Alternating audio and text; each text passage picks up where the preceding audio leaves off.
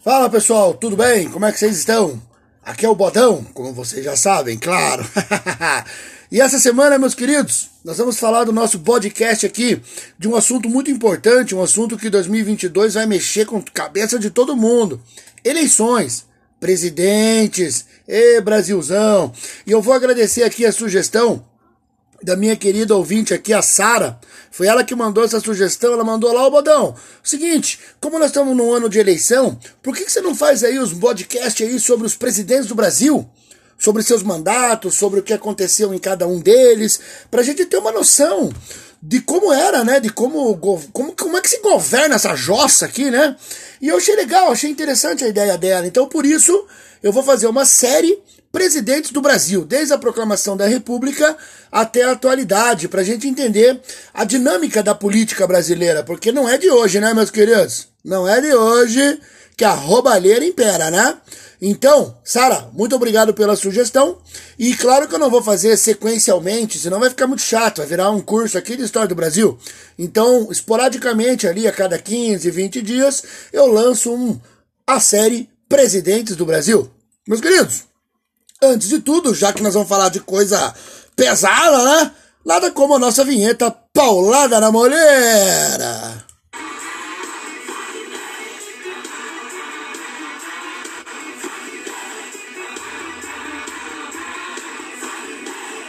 É, vamos lá, vamos lá, vamos lá. É o seguinte, pessoal.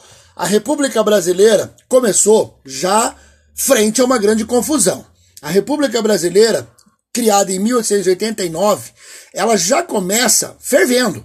Porque o Brasil tinha um, um momento ali, o Brasil tinha uma situação de fim de escravidão, chegada de imigrantes, um país cheio de problemas, um país cheio de situações a serem resolvidas, como por exemplo o final da Guerra do Paraguai, que já tinha acontecido, claro, há mais de 20 anos, mas ainda tinha reflexo. Então é esse o contexto da proclamação da República. O imperador Dom Pedro II, hoje, a figura dele é retomada como uma figura super culta, super assim, é, paciente. Tem até novela sobre o homem, né, meus queridos?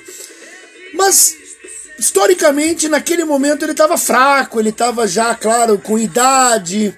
E aí, sabe como é que é, né? Os chacais se aproveitam, os urubus estão sempre presentes.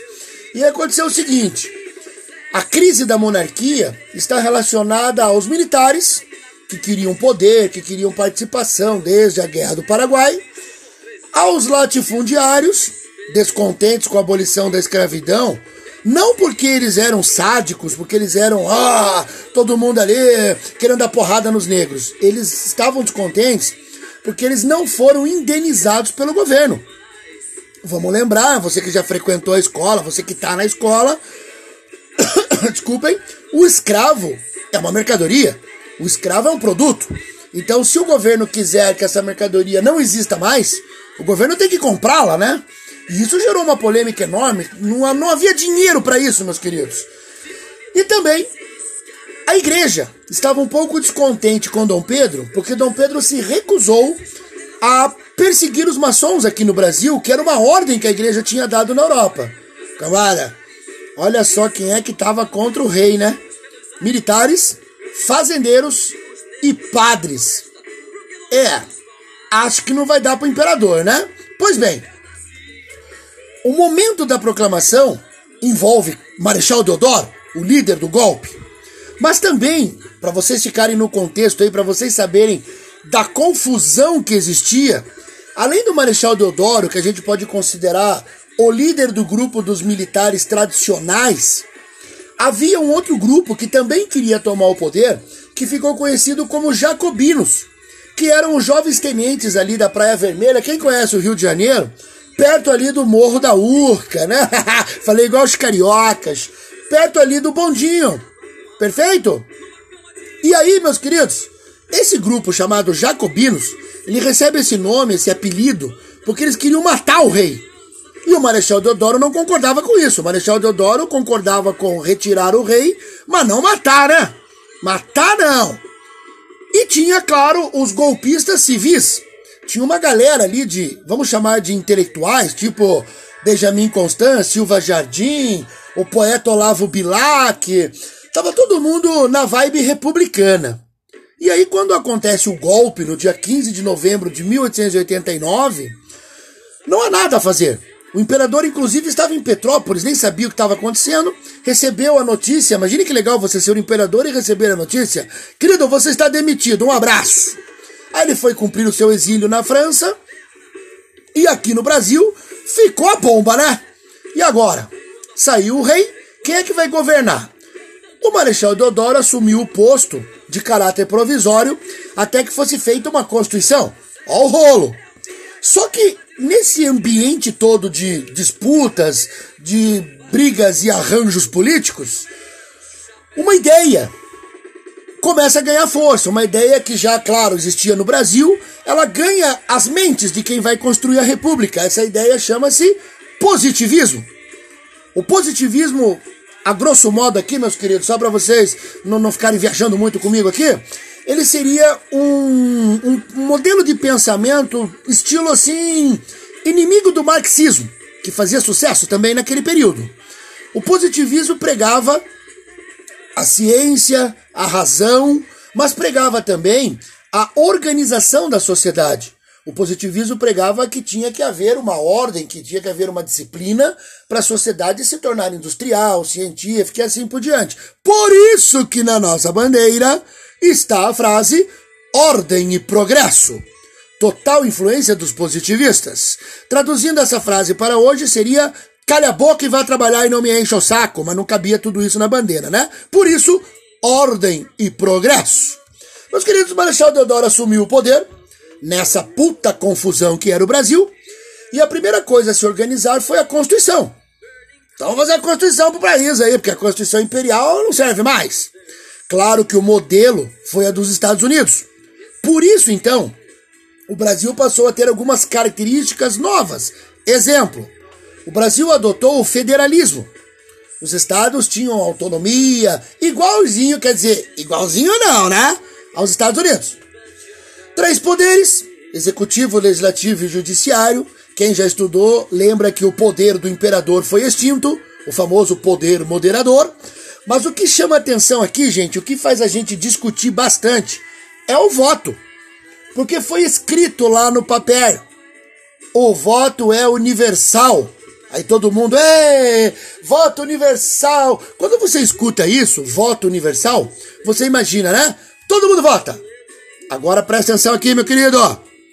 Todo mundo vota menos mulheres, militares, padres, analfabetos e mendigos.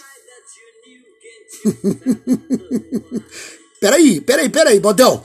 Vamos fazer, vamos fazer contas básicas aqui. Vamos imaginar um universo de 100 pessoas. Desse universo de 100 pessoas, Quantas são mulheres? 50. Então sobraram 50 pessoas.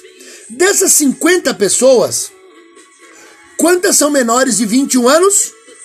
30. Sobraram 20. Desses 20, quantos são padres? 3. Sobraram 17. Desses 17, quantos são militares? 7. Sobraram 10. Desses 10, quantos são mendigos? Pô, ficou difícil, Bodão. Como é que eu vou definir o que é um mendigo? Fica estranho, hein? É difícil, né? Então vamos tentar o outro. Desses 10, quantos são analfabetos? 8. Sobraram dois. Desses dois, vamos escolher um para ser o mendigo. Sobrou? Um! Pessoal, é um absurdo, né? do universo de 100 pessoas, um votava. Era mais ou menos essa real porcentagem de eleitores que existiam no Brasil. Claro que você vai daí fazer uma pesquisa, fazer um levantamento e vai dizer assim: olha, Bodão, eu vi aqui que a população urbana na época votava em maior número. Óbvio, né? Que as cidades tinham mais gente alfabetizada, mais gente própria para votar. Mas eu vou lembrar a você que o número de pessoas que vivia na cidade no Brasil nessa época era bem menor que o número de pessoas que viviam no campo.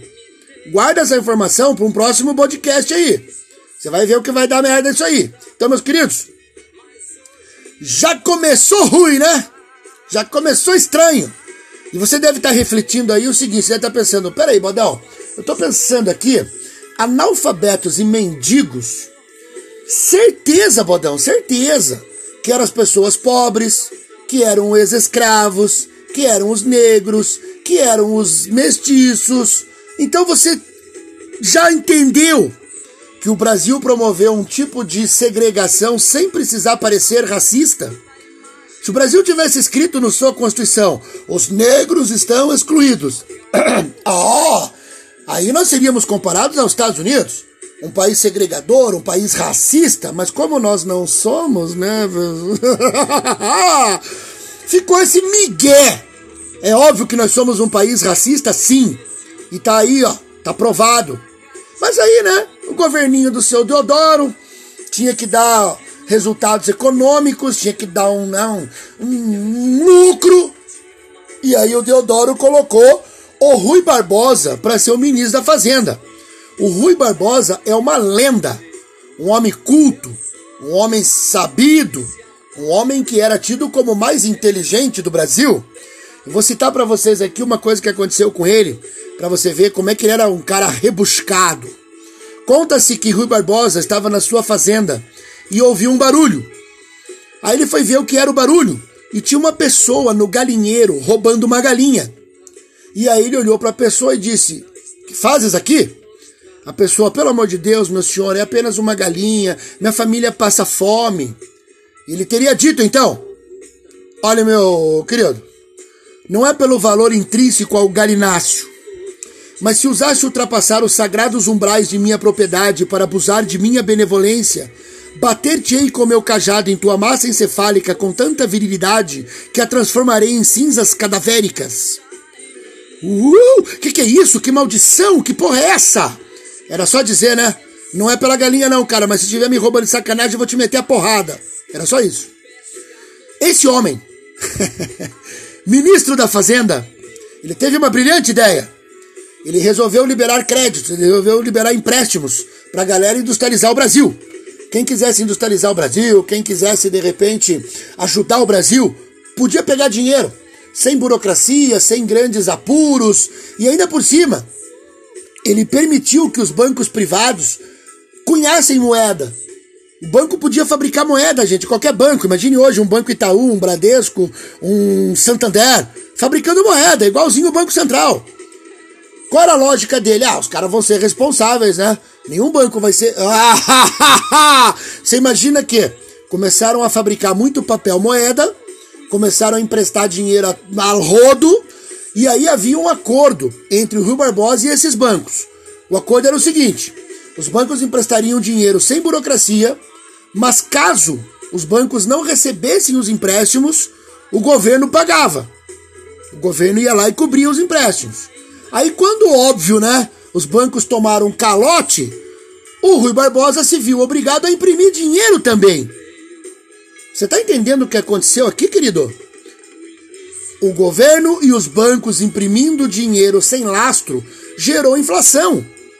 E a inflação é doída para todo mundo, principalmente para o pobre. Ficou todo mundo puto com o governo. Em menos de seis meses de governo, pau comeu. Ah, que merda é essa? Subiu o preço da carne, do leite, do pão, do açúcar. Ah, pô, que merda. De quem que é culpa? É do Rui Barbosa, esse bosta aí. E começaram a xingar o cara, começaram a brigar com ele. E aí o Rui Barbosa ainda caiu na besteira, cometeu mais um erro, que foi permitir a fundação de sociedades anônimas. Aí, cara, nós estamos falando de Brasil, pessoal.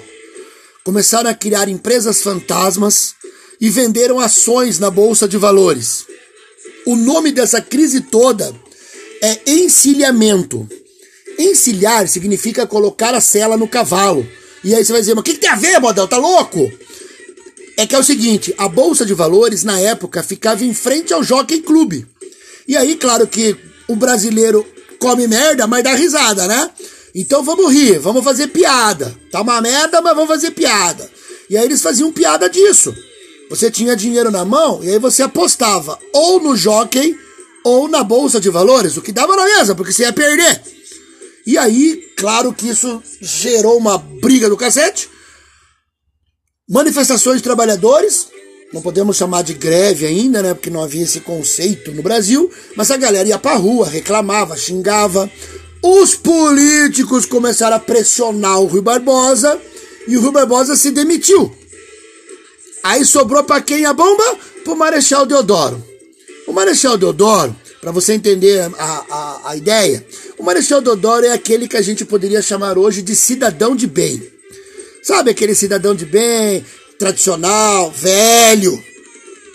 Já tava cansado da política, o cara já tava ali, puta que saco. E aí quando ele foi pressionado pelos políticos, pelo Congresso, ele tomou uma atitude. Fechou o Congresso. Pô, fecha essa merda aí, não me enche o saco. Só que isso levou a mais revoltas. E a Marinha, olha pessoal, lembra que eu comecei o podcast dizendo que era uma disputa do cacete? A Marinha conhecida como Armada, estava com inveja dos militares do exército que tinham tomado o poder. Aí a Marinha se rebelou, pegou os vários navios de guerra do Brasil. Será que eram dois ou três? Sei lá. e ameaçou bombardear o Rio de Janeiro, caso Deodoro não reabrisse o Congresso. Aí o Deodoro, também de saco cheio já e com medo de gerar uma guerra civil, renunciou à presidência.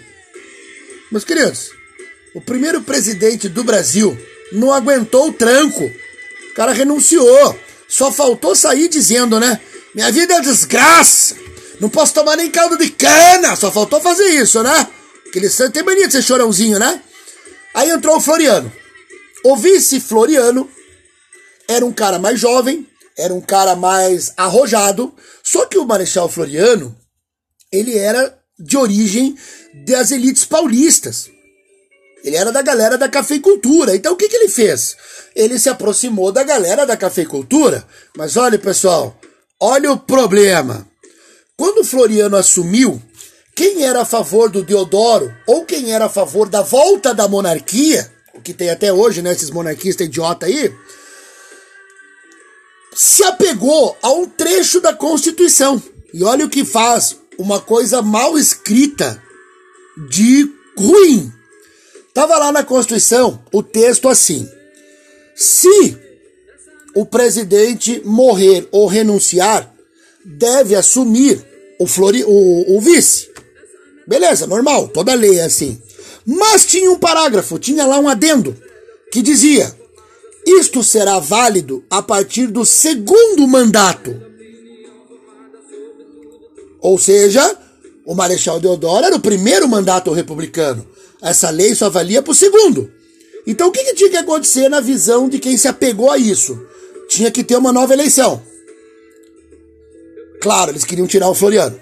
E aí o Floriano e o grupo dos paulistas se apegou no seguinte: ó, a lei diz que a partir do segundo mandato, o Floriano é o segundo mandato, então tá, tá na regra. Aí você vai dizer, nossa, Bodão, que puta migué do cacete. A lei é para isso. É pra dar migué. Puta que rolo, bodão do céu. Aí o que, que o Floriano fez? Tendo a elite paulista do seu lado, claro que ele vai ficar no poder. E ele começou a perseguir. Pô, o cara mandou prender, mandou fuzilar, o cara desceu o cacete mesmo. Na galera que era do Deodoro e na galera que era monarquista. Só que dentro desses dois grupos tinha muito militar envolvido. E aí o Floriano ficou queimado dentro dos quartéis. O cara mandou prender general, o cara mandou prender uma galera quente. Resultado, a Marinha se revoltou de novo. A Marinha não tinha o que fazer, me parece, pessoal. A Armada, de novo, o mesmo modus operandi.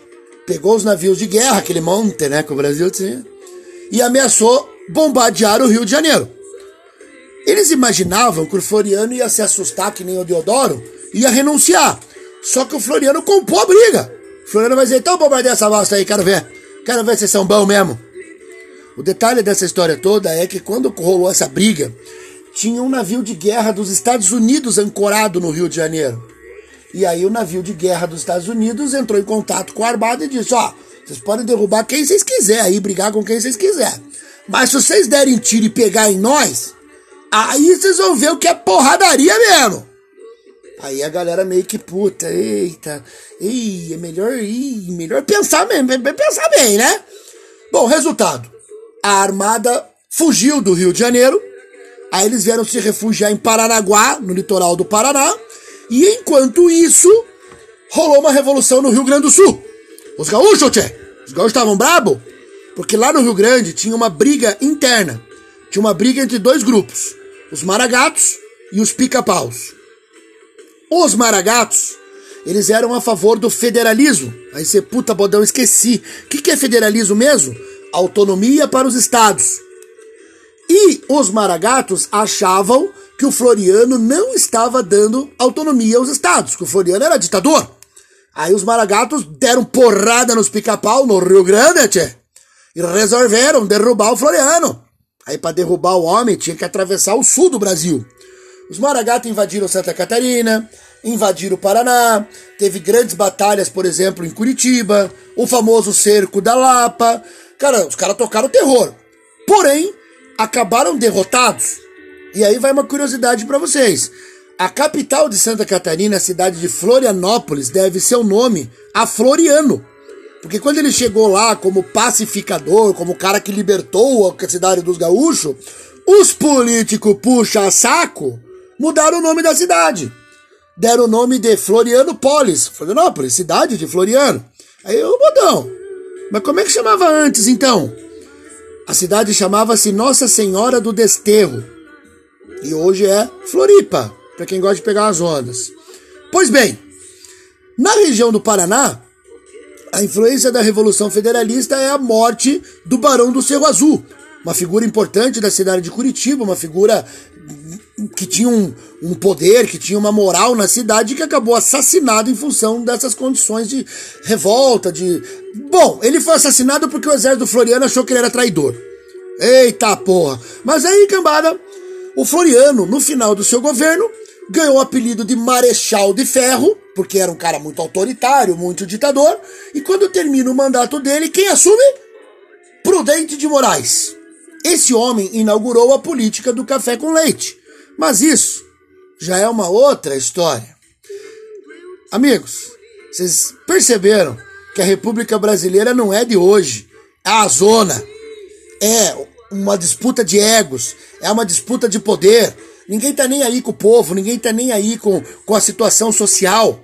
O negócio é cada um ganhar o seu. Isso me faz lembrar, toda vez que eu gravar sobre esses presidentes do Brasil, eu vou ter que terminar desse jeito. Eu vou ter que lembrar do filme Tropa de Elite. Quem quer rir, tem que fazer rir. Queridos, vocês ouviram ao fundo aí a grande lenda Raul Seixas. E aproveita esse final para dizer o seguinte: Ed Mota, você é um excelente músico. Você é um cara que tem moral, né, entre o, o, o meio musical. Mas, cara, Mexer com o Raul Seixas, cara. O cara tinha defeitos, óbvio. O Raul Seixas não era um primor de pessoa. Mas, meu, não mexe com quem tá quieto, cara. Não mexe com quem tem trocentos milhões de seguidores. Eu vou perguntar para você o seguinte: jogou aonde, irmão? Raul Seixas? Eu posso dizer, se fosse futebol, jogou no Real Madrid, no Barcelona. E você? Você jogou aonde, querido? Pô, cuidado com a língua aí, brother. Eu não sei em que contexto você falou isso, mas o que eu vi na mídia é que, pô, não ficou legal, né? Pensa antes de falar, irmão. Um abraço! Valeu, pessoal! Até mais!